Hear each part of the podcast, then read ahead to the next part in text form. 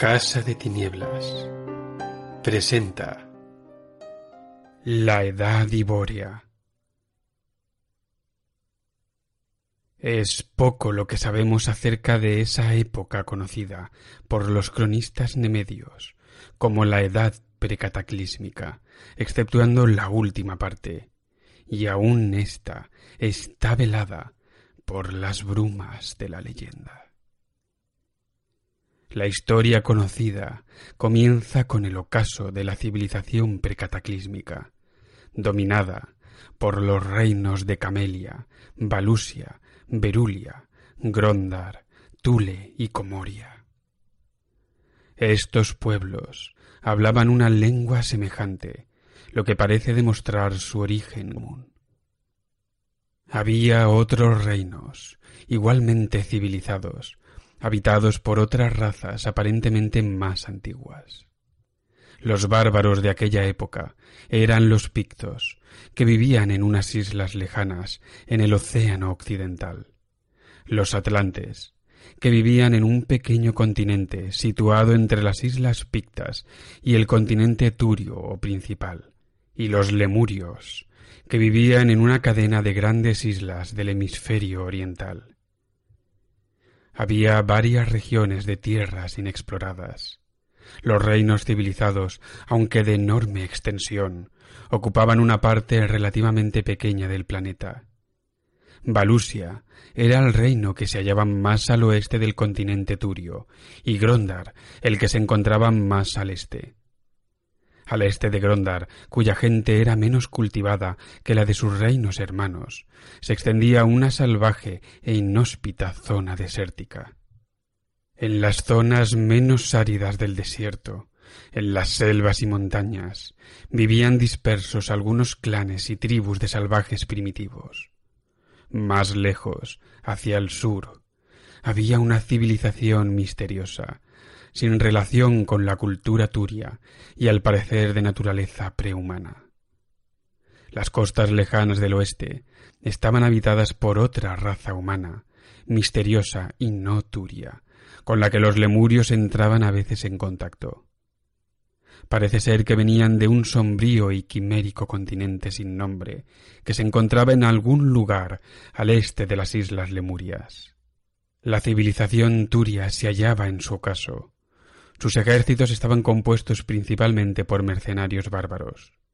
Los pictos, los atlantes y los lemurios eran sus generales, sus estadistas y, a menudo, hasta sus reyes.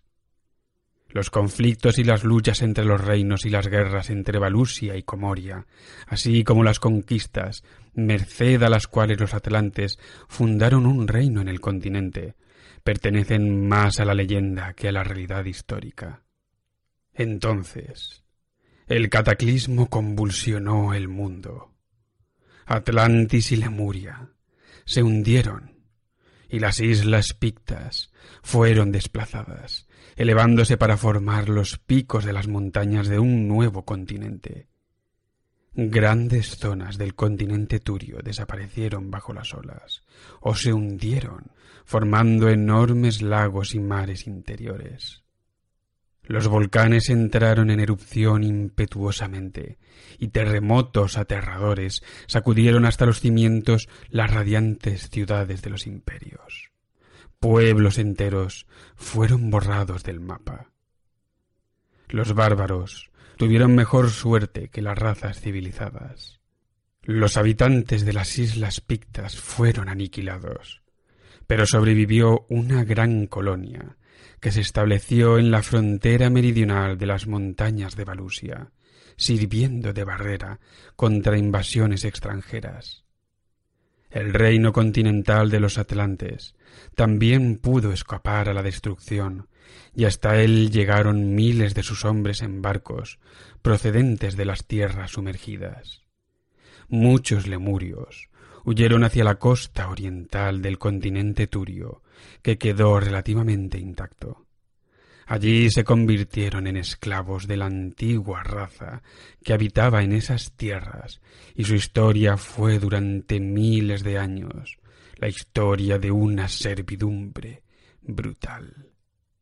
Al cambiar las condiciones de vida, se crearon formas extrañas de vida vegetal y animal en la parte occidental del continente. Densas selvas cubrieron las llanuras, ríos caudalosos se abrieron paso hasta el mar, surgieron montañas abruptas y los lagos cubrieron las ruinas de las antiguas ciudades situadas en los fértiles valles.